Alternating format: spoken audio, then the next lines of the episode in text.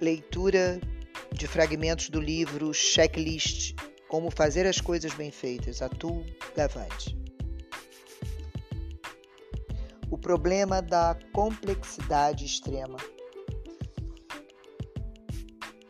Para salvar uma criança afogada, dezenas de pessoas executaram milhares de tarefas certas da maneira certa em um dado momento. Introduziram nessa criança os tubos de bombeamento cardíaco, sem permitir a entrada de bolhas de ar, conservar a esterilidade das conexões do peito aberto dos fluidos expostos do cérebro e manter todo um conjunto de máquinas temperamentais em perfeito funcionamento. O grau de complexidade de qualquer uma dessas tarefas é imenso.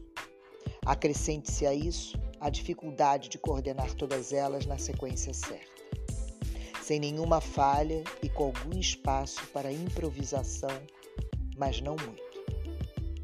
Para cada caso bem-sucedido de ressuscitação de crianças afogadas e sem pulso, existem dezenas de outros que não obtêm êxito. E não só por já se ter passado muito tempo. As equipes de socorro não se movimentam com rapidez suficiente.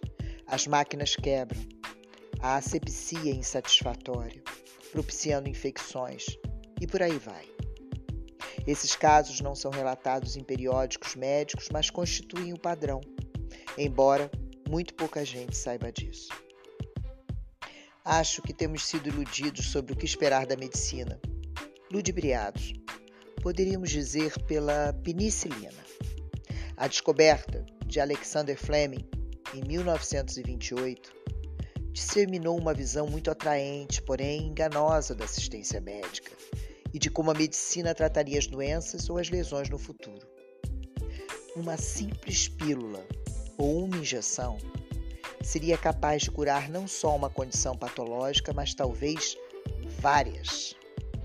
A penicilina, afinal, parecia eficaz contra uma variedade espantosa de moléstias infecciosas até então incuráveis Assim, por que não se criaria panaceias semelhantes para os diferentes tipos de câncer? E por que não se desenvolveria algo igualmente simples para reconstituir a pele queimada ou para reverter doenças e ataques cardíacos? No entanto, a medicina não evoluiu exatamente dessa maneira. Depois de um século de descobertas incríveis, as doenças, em sua maioria, se mostraram muito mais específicas e resistentes a tratamentos. Isso explica, isso inclusive se aplica até mesmo às infecções antes tratadas com penicilina. Nem todas as cepas de bactérias eram suscetíveis, e as que eram logo desenvolveram resistência. Hoje, as infecções exigem tratamentos altamente individualizados às vezes com múltiplas terapias baseadas num padrão de suscetibilidade da cepa da bactéria, na condição do paciente no órgão afetado.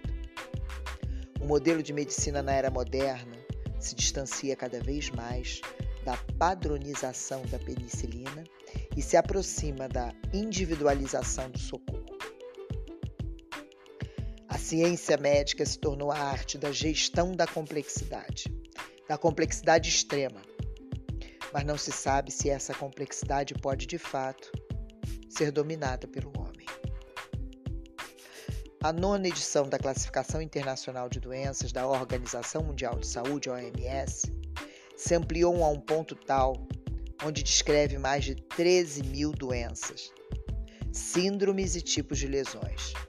Em outras palavras, mais de 13 mil possíveis falhas patológicas do corpo.